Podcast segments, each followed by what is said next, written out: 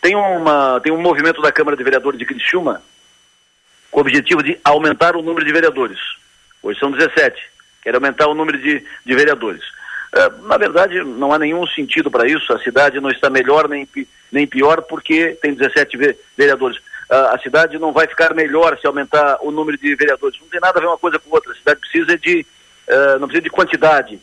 O que faz a cidade melhor não é quantidade, mas é resultado. É uma Câmara de resultado. É, é uma Câmara que cumpra mais o seu, o seu papel, que seja mais produtiva e propositiva.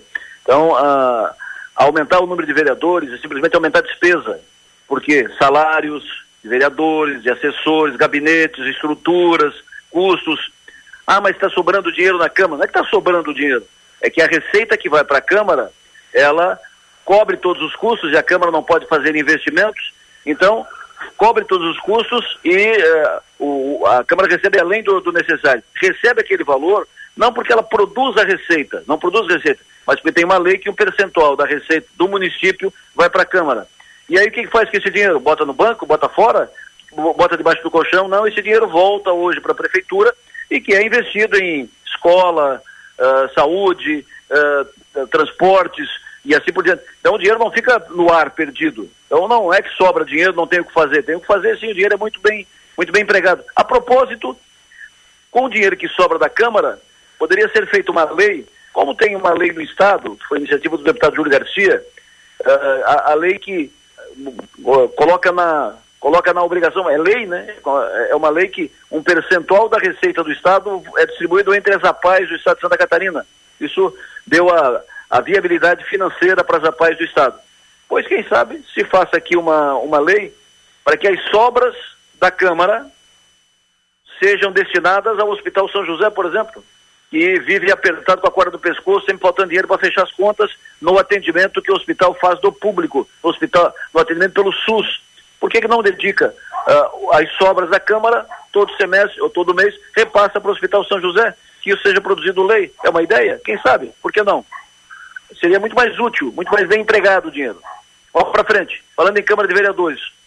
Os vereadores firmaram no primeiro ano deste mandato um acordo, antes de assumirem ainda, já depois de eleitos, eles firmaram um acordo para a definição dos presidentes das mesas diretoras da Câmara nesse mandato. Então, cumprindo esse papel, o primeiro presidente foi o Arleu, o segundo presidente foi uh, o, o, o, atual presidente é o, a, o segundo presidente foi a Roseli, atual presidente é o, é o Celezinho Lima e o próximo presidente ano que vem será o vereador Pastor Jair. Só acordo fechado. Ainda no acordo, cada presidente escolhe o vice-presidente.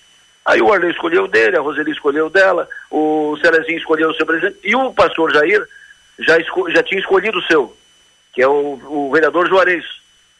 Só que eu digo, já tinha, porque houve reação. O passo municipal deu sinal verde, que não quer o, Juarez de vice-presidente da, da Câmara, porque ano, ano de eleição, último ano de mandato, então o passo já sinalizou para o pastor Jair. Não quero, não aprovamos o Juarez de vice. É, o passo é prefeitura, né? Câmara é Câmara, somos poderes autônomos. Mas, enfim, uh, por causa disso, o, o vereador pastor Jair teria que trocar o, o Juarez. Mas se trocar o Juarez, ele, ele, isso caracterizaria um rompimento de acordo.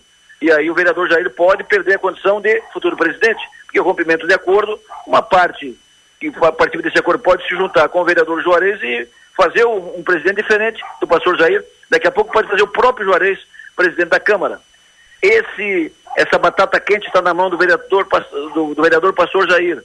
Está sendo trabalhado nos bastidores, com calma, mas está sendo, está sendo trabalhado. Isso tem, digamos, uh, um mês e meio para resolver, dois meses para resolver, porque uh, a eleição será. Não tem, não tem dois meses, tem um mês e pouco, um mês praticamente, porque a definição terá que ser até o final desse ano, até o último, até o, o final do período, até os últimos dias de dezembro desse ano.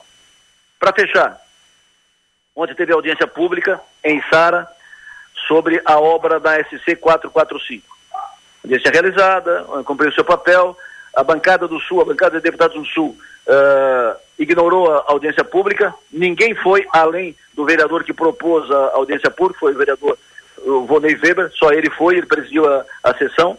E foi também o vereador, o, o, o secretário de Infraestrutura do Estado, o Jerry Comper.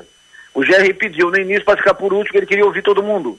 Pra... Então falaram todos, expuseram suas posições, sugestão daqui, sugestão dali, sugestões diferentes, e foram feitas várias explanações. Os técnicos do governo fizeram a apresentação e a defesa do projeto que está sendo uh, cumprido, que está sendo executado na, na obra da, da, da, BR, da, da SC 445 e assim por diante.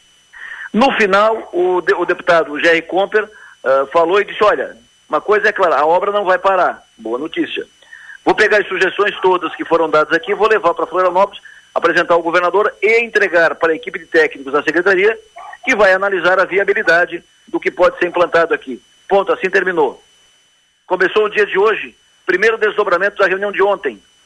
O, o secretário Jerry Comper já telefonou para o vereador Jairinho, da Câmara de Sara, e cancelou a reunião que estava marcada para a semana que vem, reunião para discutir o segundo trecho da obra na SC 445.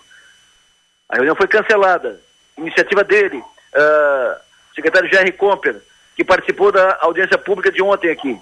Então, o primeiro desdobramento. E agora, uh, nessa reunião que teria com o secretário Jerry, seria dado o start para o início do processo de discussão, uh, garantir uh, via Assembleia orçamento, recurso, dotação no orçamento do Estado para tocar a obra no ano que vem, para fazer o projeto e assim por diante. Tudo isso seria encaminhado a partir de então. Essa reunião seria start para tudo isso. A reunião foi cancelada. Desdobramento da, da, da audiência pública de ontem, a mostrar o que a audiência pública já está dando de resultado. É isso que interessa a região?